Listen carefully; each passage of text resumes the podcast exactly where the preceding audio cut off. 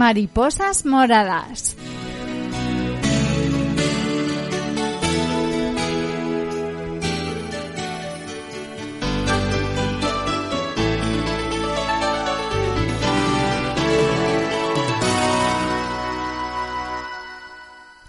Buenos días a todos y bienvenidos una semana más a nuestro programa Mariposas Moradas. Mi nombre es Yolanda Laguna y para mí es un placer volver a reencontrarme con todos vosotros una semana más en este programa donde ya sabéis que de la mano de la Asociación de Lupus y Autoinmunes de Castilla-La Mancha, Alman, damos visibilidad a los afectados de esta enfermedad autoinmune, el lupus, que es una enfermedad, como os digo, autoinmune, crónica y multisistémica. Hoy vamos a hablar de un tema de especial interés vinculado con el lupus y que es el síndrome de Sjögren y si hay margen de mejora ante esta clínica. Para ello contamos con un invitado especialista. Se trata del doctor Alberto Gato, que es médico internista en el Hospital Universitario de Toledo. Buenos días, Alberto, y bienvenido a nuestro programa. Hola, buenos días, Yolanda. Muchas gracias. Es un placer volver a tenerte aquí con nosotros en nuestros micrófonos. Háblanos un poquito, eh, ¿qué es el síndrome de Segren? ¿En qué consiste esta patología? Pues mira, el síndrome de Segren es una enfermedad sistémica, autoinmune, ya hemos hablado otras veces de qué, es, qué es exactamente y qué significa eso, que se caracteriza fundamentalmente por una infiltración de las glándulas que se van destruyendo de forma que produce lo que se llama un síndrome seco, una ausencia de, secreción, vamos, una disminución o ausencia de secreción a múltiples niveles. Esa es su, su, manifestación principal, su manifestación fundamental o más conocida, pero desde luego no es una enfermedad exclusiva. Como todas las enfermedades sistémicas, pueden, de ahí su nombre, ¿no? pueden afectar a otros, a otros niveles, a otros órganos, a otros aparatos. Es una enfermedad muy frecuente. ¿eh? Dentro de las enfermedades autoinmunes sistémicas es una de las más frecuentes y eh, bueno, unas veces va asociada a otras enfermedades, lupus, a la esclerosis sistémica, a cualquier otra. Hablamos entonces del segren eh, mm, secundario y otras veces es, es única, está aislada y es la única manifestación y hablamos por lo tanto del síndrome de Segren primario. Has dicho que la incidencia no es muy elevada, exactamente. Eh, es, de las más elevadas. Es de las más elevadas. te, había entendido entonces todo lo contrario. Entonces, háblanos en cuestión de números, si manejáis cifras, eh, ¿qué incidencia tiene este síndrome? Pues mira, eh, su prevalencia, es decir, no el número de nuevos casos, sino cuántos, cuántas personas en un momento dado están afectadas, pues estaría en torno pues entre 30, 35, 40 por 10.000 habitantes más o menos. O sea que es una es, dentro de las enfermedades eh, sistémicas es una frecuencia importante, importante. Nos has dicho exactamente en qué consiste ese síndrome seco en algunas mucosas, en determinadas mucosas. Eh, ¿qué eh, no sé si hay otras manifestaciones clínicas que presenta. No sé si hay fiebre, si hay dolor. Sí, sí. si hay eh, úlceras, por ejemplo, ¿esa sequedad produce úlceras? Sí, puede producir úlceras, úlceras orales, úlceras corneales, a veces, alguna ocasión, úlceras genitales. Y esa, digamos que es la manifestación más conocida, más, más llamativa. Pero sí, efectivamente, no es la única. Puede haber afectación pulmonar, articular, puede haber afectación neurológica, puede haber afectación a múltiples niveles. Yo creo que una parte muy importante de las personas que tienen síndrome de Segren, pues eh, tienen, tienen molestias articulares, aunque no lleguen a tener una clara, una franca inflamación, pero sí tienen dolor articular, artralgias, ¿no? Manifestaciones cutáneas pueden existir en ocasiones. ¿eh? La afectación pulmonar puede llegar a ser muy frecuente, aunque no es siempre sintomática, ni mucho menos. Puede haber también afectación neurológica, sobre todo a nivel de nervios periféricos puede haber eso, afectación a múltiples niveles. Aunque ya te digo, lo más frecuente, lo más conocido y lo que de alguna forma permite el diagnóstico o enfoca el diagnóstico es la afectación, esa, la afectación por sequedad, ¿no? Sequedad en el ojo, sequedad en la boca, sequedad por eso, por destrucción de todas las glándulas que producen nuestras nuestra lágrima, nuestra saliva, etcétera. ¿Qué vinculación tiene el síndrome de Segren con el lupus? Es decir, si hay lupus, ¿habrá síndrome de Segren o no tiene por qué haber lupus para que haya síndrome de Segren? No, no tiene por qué haberlo, no tiene por qué haberlo. Es lo que te comentaba antes. Hablamos de dos, o clasificamos en dos tipos, ¿no? Síndrome de Segren primario, cuando no se asocia a otra enfermedad sistémica autoinmune, y el secundario, cuando sí, cuando sí se asocia, ¿no? E, este, de estas, la más frecuente con mucho es, es, el lupus. El lupus, pues, con un porcentaje eh, pues que estará en torno al 10-20% de las personas pueden tener un síndrome seco, un síndrome de ¿Y cómo se diagnostica el síndrome de Segren? Mira, fundamentalmente es un diagnóstico, bueno, puede ser clínico, clínico y analítico, pero también puede ser en base a hallazgos eh, anatomopatológicos. Hay unos criterios que son fundamentalmente la ausencia o la, o la, falta de producción de lágrima, pero mm, no solo sintomática, sino medida, medida por un, por un test que se hace en el ojo, que se llama el test de Zimmer, ¿no? La eh, pérdida de, de, saliva con la sensación de sequedad, de sequedad oral y después la aparición de determinados datos de autoinmunidad, fundamentalmente anticuerpos anti-RO y anti-LA. anti la que son unos anticuerpos, pues bueno, muy ligados a ello, ¿no?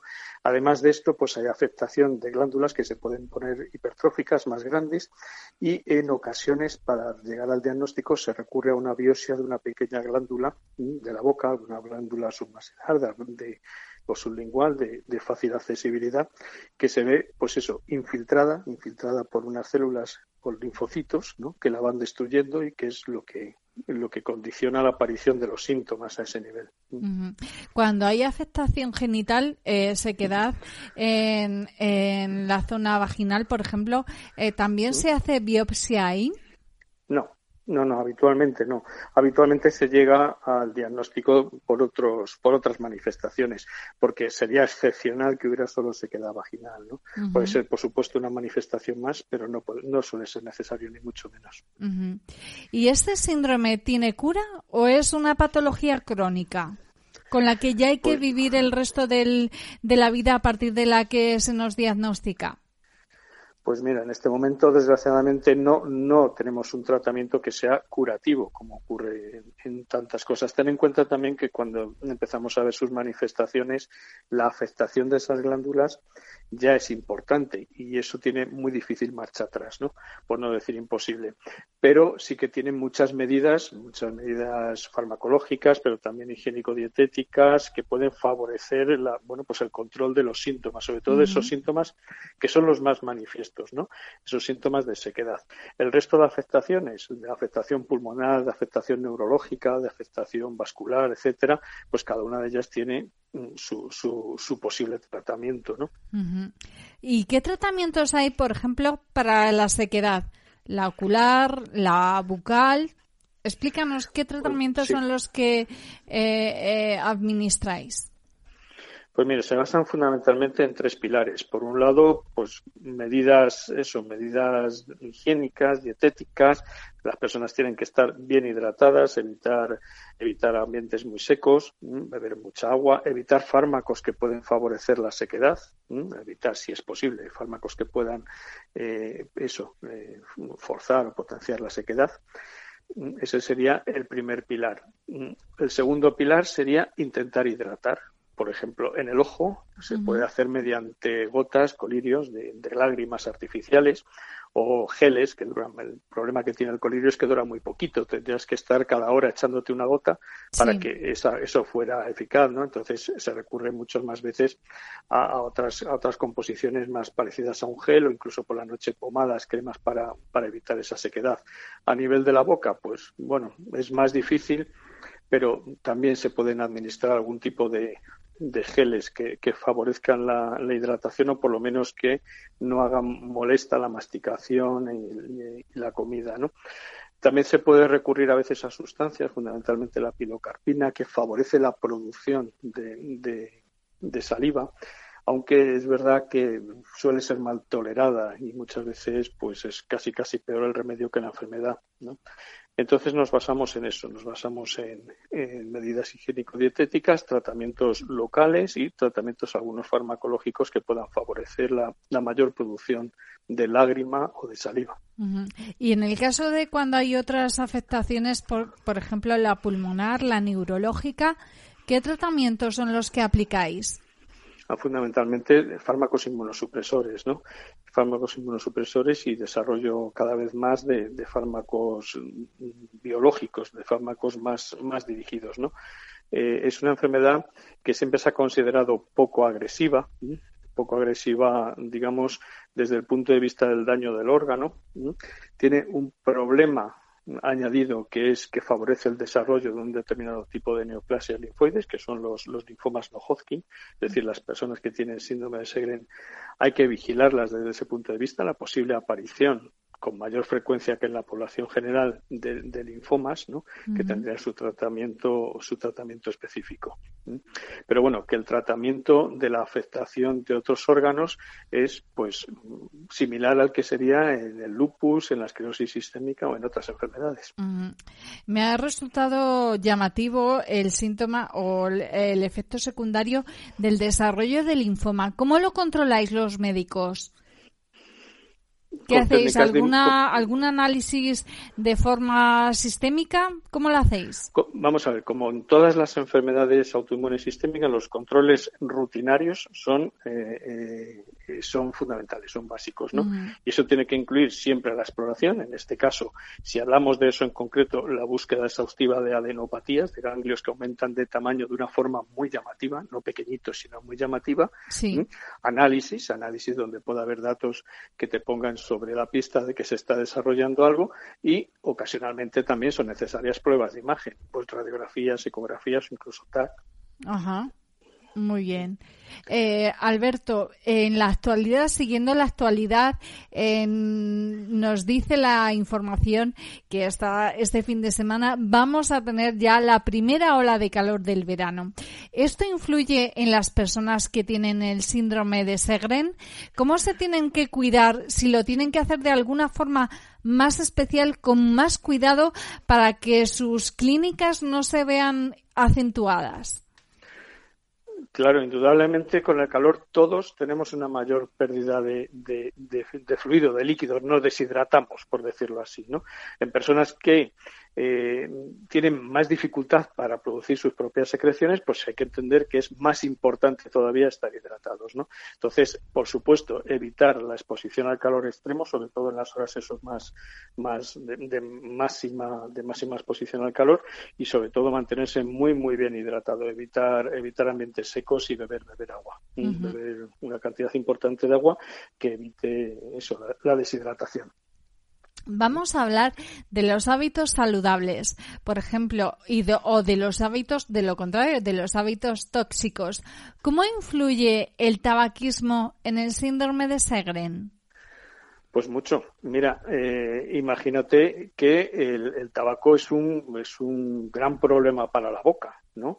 De hecho, bueno, no solo ya a nivel de caries, sino de desarrollo de neoplasias, tumores a nivel de la cavidad oral. Si ya estamos hablando de una cavidad oral que tiene unos problemas de hidratación, que además, por lo tanto, va a tener mayor número de, o sea, más posibilidades de desarrollar caries, pues, eh, pues, el tabaco indudablemente es un factor muy, muy importante. Si en todas las personas el tabaco debe estar absolutamente abolido, pues en las personas con síndrome de Segre mucho más. ¿no? Eh, eh, también la sequedad no se queda solo en la boca, también tiene sequedad a nivel bronquial que va a acentuar la inhalación del humo como un irritante más, con lo cual su posibilidad de desarrollar pues bronquitis, bronco, todo tipo de infecciones respiratorias es mayor. Ajá. O sea que... Más hábitos saludables, pues el cuidado de la boca. Si entonces es importante la revisión de, del odontólogo cada cierto tiempo, pues en estas personas mucho más, ¿no? Porque el riesgo de desarrollar, ya te digo, caries, eh, eh, gingivitis, úlceras, etcétera, pues es mayor. ¿Hay en la farmacia algún producto que sirva para hidratar eh, la zona oral de forma específica? No sé, por ejemplo, algún tipo de gelatinas o cosas así. Vamos, hay productos, pero más que para hidratar, lo que hacen es quitar la sensación de ardor, ¿no? Son productos que llevan, eh, pues, en una solución habitualmente de gel, pues llevan hialurónico y llevan sustancias más protectoras. No, no llegan a producir tanto hidratación como una sensación mayor de confort, de, desaparición de síntomas, pues de ardor, de, quemazón en la boca, etcétera. ¿no? El resto de fármacos que sí pueden favorecer una mayor, eh, una mayor, o sea, una mayor producción de saliva, eh, son bajo prescripción y además tienen que tener un, control estricto. No es algo que se pueda conseguir en la farmacia fácilmente.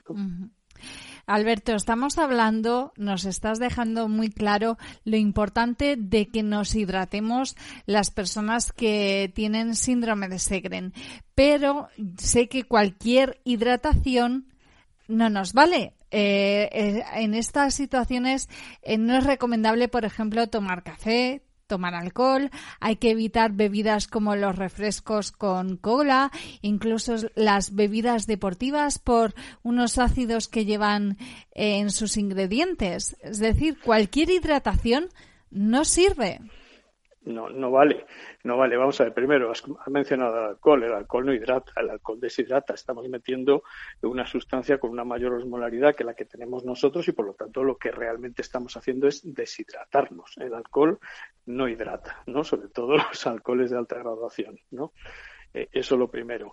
Eh, cualquier tipo de estimulante va a dificultar mm, de, una forma importante la producción de, secreción.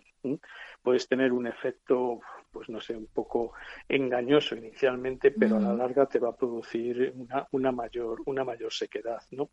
Las bebidas azucaradas suponen un mayor riesgo de infecciones orales con lo cual se deben evitar las bebidas muy azucaradas. Todos debemos evitarlas, pero eh, más las personas que tengan, que tengan este tipo de problemas. Y lo mismo ocurre con las sustancias muy ácidas, ¿no? Entonces, bueno, la hidratación ideal sería eh, tipo suero, ¿no? Pero eso realmente, pues, pues hombre, no es, no es muy culinariamente apetecible, ¿verdad? Eh, entonces, bueno, pues el agua yo creo que es la mejor bebida que tenemos y la más la más económica, la más asequible y la, más saludable y la más saludable, efectivamente. bueno, Alberto, ¿y qué pasa con los chicles? Porque eh, todo el mundo asociamos que cuando tenemos la boca seca, el remedio más efectivo es echar mano a un chicle, a un caramelito y paliamos esa sequedad bucal. Pero claro, con el síndrome de Segren, que vemos que la caries se puede ver potenciada, aquí quizás esa recomendación puede ser algo perjudicial. Los chicles, los caramelos. Vamos a ver, eh, los chicles, los caramelos, las, las, sustancias que tengan un sabor muy fuerte y, por ejemplo, ocurriría también con los cítricos, ¿no? Pueden producir efectivamente un aumento de la secreción. Entonces, en unas fases iniciales donde de la enfermedad, donde lo que hay es una pérdida parcial de esa secreción, pueden ser útiles. Tienen que tienen el problema de qué sustancias, con qué nos estamos, eh, qué, lleva ese chicle, ¿no? Es decir, si lleva, si lleva azúcar, pues evidentemente estamos añadiendo un riesgo mayor sobre nuestra, sobre nuestra boca, ¿no? Entonces, bueno, en algunos momentos el, caramelo fuerte de menta o, un chicle que no tenga eh, azúcar, que no tenga que no tenga azúcar normal, sí que tenga eh, o sea, caramelos de, sin azúcar sí podrían favorecer esa sensación de mayor confort, ¿no? Igual que podría hacer simplemente, pues, morder un poco de, limón, ¿no? Exprimir un poco de limón en la boca. Eso realmente eh, va a perder eficacia en el tiempo. Porque eso es eficaz, porque bueno, todos tenemos la sensación de tomar algo muy ácido y en ese momento mm, tener una hipersalivación. Claro, tenemos hipersalivación porque tenemos glándulas. Si las hemos destruido, pues ese paso ya va a ser poco eficaz, ¿no? Ajá. Otra, otra de las situaciones que se pueden producir en el síndrome de Segren es la sequedad, por ejemplo, a nivel de las fosas nasales. ¿Ahí qué podemos hacer? también hay sueros, ¿eh? también hay, hay sueros que, bueno, pues se pueden hacer en gotas o en, o en sprays de estos como, bueno, pues como, como estamos acostumbrados a utilizar en los casos de las rinitis estacionales por polínicas, ¿no? ¿Mm?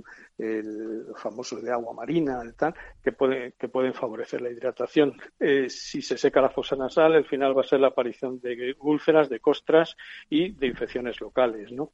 Eh, entonces, mantenerlas hidratadas también con esos con esos sistemas de, de, agua, de agua con, que no son más que suero, con un poquito de sal, favorece el cuidado de la fosa nasal. La hidratación también entra en nuestro cuerpo a partir de la piel. Eh, sin duda es el mayor órgano que tenemos, la piel. Eh, ¿Cómo debemos eh, cuidarnos en ese sentido? ¿Cómo podemos proporcionar hidratación a través de la piel en situación de tener el síndrome de Segren? Pues igual que en todos, pero de una forma más exagerada. Por ejemplo, la protección solar he leído que el agua caliente no es muy recomendable. El agua caliente lo que va a hacer es producir una vasodilatación eh, que hace perder calor, sudar y por tanto perder más líquidos. El agua caliente no sería un buen mecanismo de hidratación. Las dos cosas, los dos pilares básicos son protegernos del sol, cremas protectoras, cremas protectoras para evitar el daño sobre la piel y puesto que igual que el resto del organismo va a estar tendiendo a estar más seco, utilizar una buena hidratación corporal a todos los niveles, ¿no? Y en la consulta, ¿cómo afecta? Me gustaría saber cómo afecta el síndrome de Segren en la calidad de vida de los pacientes. Cuando ellos llegan a tu consulta, ¿qué te dicen? ¿Cómo les afecta la enfermedad? ¿Es muy, ¿es muy eh, incapacitante? ¿Es muy limitante? Es muy molesta, es tremendamente molesta, sobre todo la, sequedad oral. Mira, la sequedad a nivel de, las conjuntivas, la, falta de lágrima, tenemos muchos más, muchas más armas, ¿no? Tenemos, pues, bueno, colirios, lo que te decía, colirios, geles, cremas, pomadas, pero a nivel de la boca es mucho más difícil, ¿no? Es mucho más difícil. Y la sensación continua permanente de, de esa sequedad puede hacerse muy molesta, ¿no? Eh, bueno, pues sí, sí, por mucho que expliques que, realmente en esas fases eso nos, bueno, pues no, no, constituye un grave problema de salud, ¿no? En la mayor parte de las ocasiones, pero que sí es algo muy, muy, muy, muy limitante, muy molesto, ¿no? Por eso te decía que hay fármacos, hay fármacos que pueden favorecer la aparición, la formación de, saliva, pero que no están exentos de efectos secundarios, con lo cual pues muchas veces hay que recurrir a ellos, a pesar de asumiendo que pueden tener esos efectos secundarios, por lo menos intentarlo, ¿no? Entonces yo creo que es algo que, bueno que deben consultar con el médico, no, no dar por hecho que esto es así y no puedo hacer nada, porque hay ocasiones en las que, vamos, en ocasiones siempre se puede intentar hacer algo. ¿Y la alimentación? ¿Cómo influye la alimentación? ¿Qué alimentos debemos eh, potenciar en el síndrome de Segren y qué alimentos se deben evitar? Se deben evitar todos los irritantes, mm, todos los picantes, todas las, eh, todas los, los, de alto contenido en sal van a aumentar, van a tender a aumentar la sensación de sequedad. Por el contrario, todos los alimentos de alto contenido líquido pues van a favorecer la hidratación y por lo tanto van a favorecer la, la, eh, la sensación de, de, boca más confortable. ¿no? Y por supuesto, siempre después de las comidas, después de la ingesta, una estricta higiene bucal. Alberto, ya una última pregunta. Hoy he estado en una jornada de humanización en el Hospital Santa Bárbara de Puerto Llano y nos hablaban de la importancia que tiene el ejercicio físico, que es algo que se debería inculcar a partir desde edades muy pequeñitas, que es un hábito saludable que debemos incorporar sí o sí en nuestro estilo de vida. Pero claro, el ejercicio físico implica pérdida de hidratación, porque hacemos un esfuerzo, sudamos. Eh, ¿Qué recomendación hacemos a los pacientes de síndrome de Segren para hacer ejercicio físico? Porque evidentemente para ellos también es recomendable, pero a lo mejor no cualquier ejercicio físico.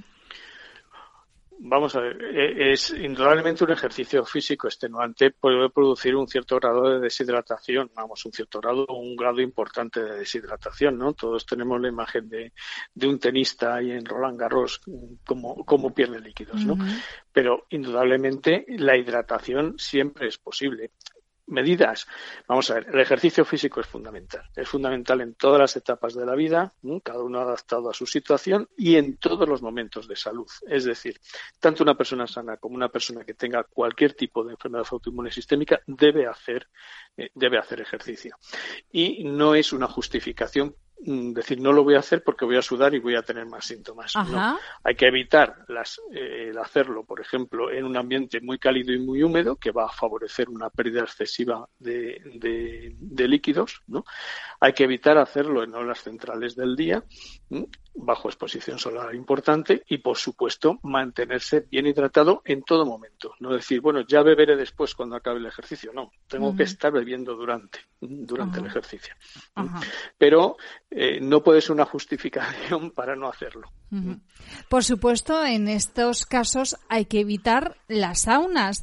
Y te hago referencia porque eh, tengo un amigo, él no tiene lupus, tiene esclerosis múltiple, pero eh, precisamente le sobrevino un brote a raíz de que se metió en una sauna desconociendo el riesgo que, que implicaba este hecho. Evidentemente, con el síndrome de Segren, meterse en una sauna es jugar con una bomba entre las manos.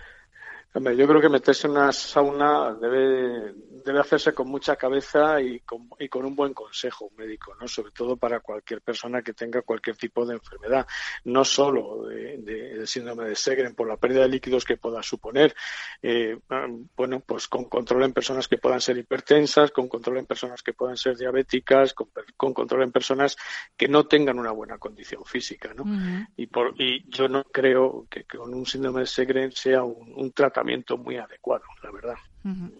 Pues y eso no y eso no quiere decir que vaya a eh, empeorar la evolución a largo plazo de la enfermedad, pero sí puede empeorar los los síntomas los síntomas eh, pues pues más manifiestos, no más llamativos. Y eso no lo queremos, no queremos que empeoren los síntomas. Efectivamente. Pues ya no hay tiempo para más. Aquí se acaba por esta semana nuestro programa. Ha sido un placer y un honor contar contigo, Alberto. Gracias por enseñarnos tanto sobre el síndrome de Segren. Venga, pues muchas gracias a vosotros. Esta semana hemos hablado con el doctor Alberto Gato, médico internista en el Hospital Universitario de Toledo.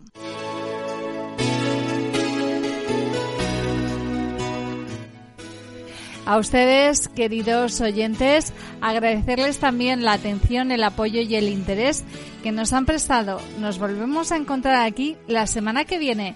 Hasta entonces, sean muy felices.